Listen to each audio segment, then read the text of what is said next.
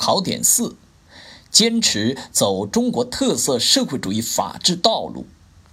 一、坚持中国共产党的领导。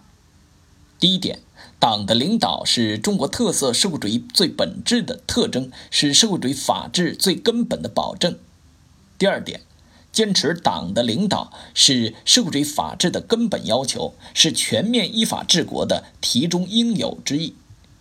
第三点，坚持党的领导体现在党领导立法、保证执法、支持司法、带头守法上。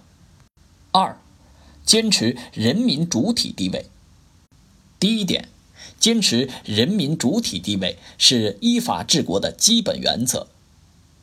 第二点，坚持人民主体地位的要求：第一，必须把人民当家作主贯彻到依法治国的全过程之中，保证人民的广泛参与；第二，必须坚持法治建设为了人民、依靠人民。造福人民，保护人民，以保障人民根本利益为出发点和落脚点。依法治国的根本目的是实现人民幸福、尊重和保障人权。要把体现人民利益、反映人民愿望、维护人民权益、增进人民福祉落实到依法治国全过程。三，坚持法律面前人人平等。第一点，坚持法律面前人人平等的重要意义。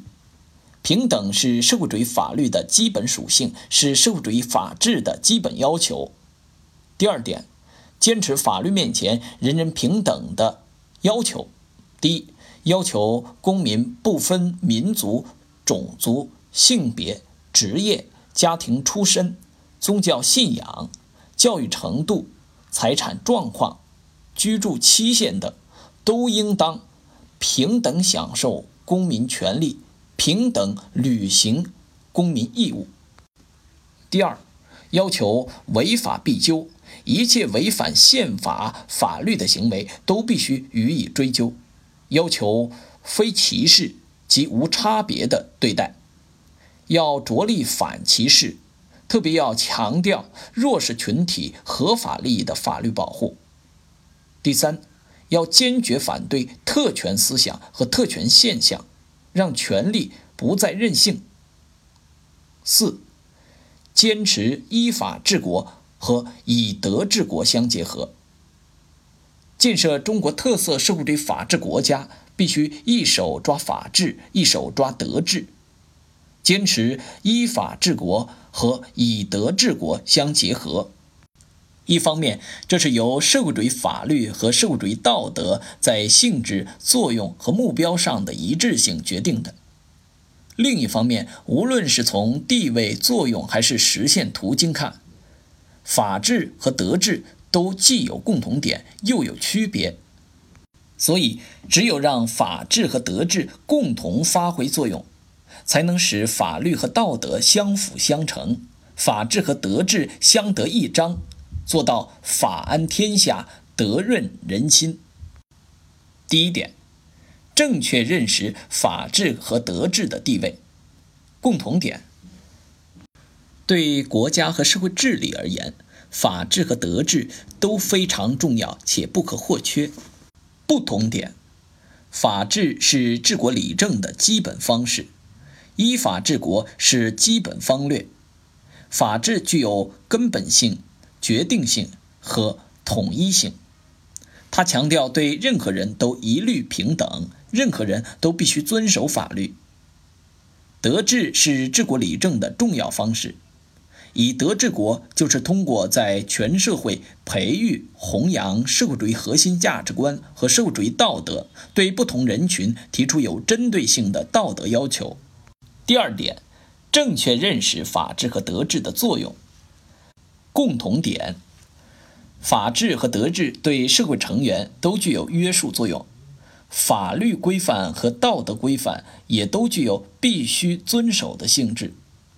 不同点：两种规范约束作用的内在要求和表现形式不同，行为人违反两种规范以后承担的后果也不同。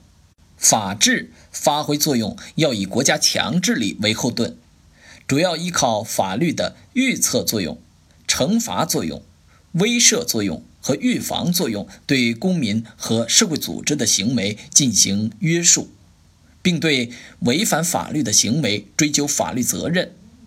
德治发挥作用主要通过人们的内心信念、传统习俗、社会舆论等进行道德教化。并对违反道德的行为进行道德谴责。第三点，正确认识法治和德治的实现途径。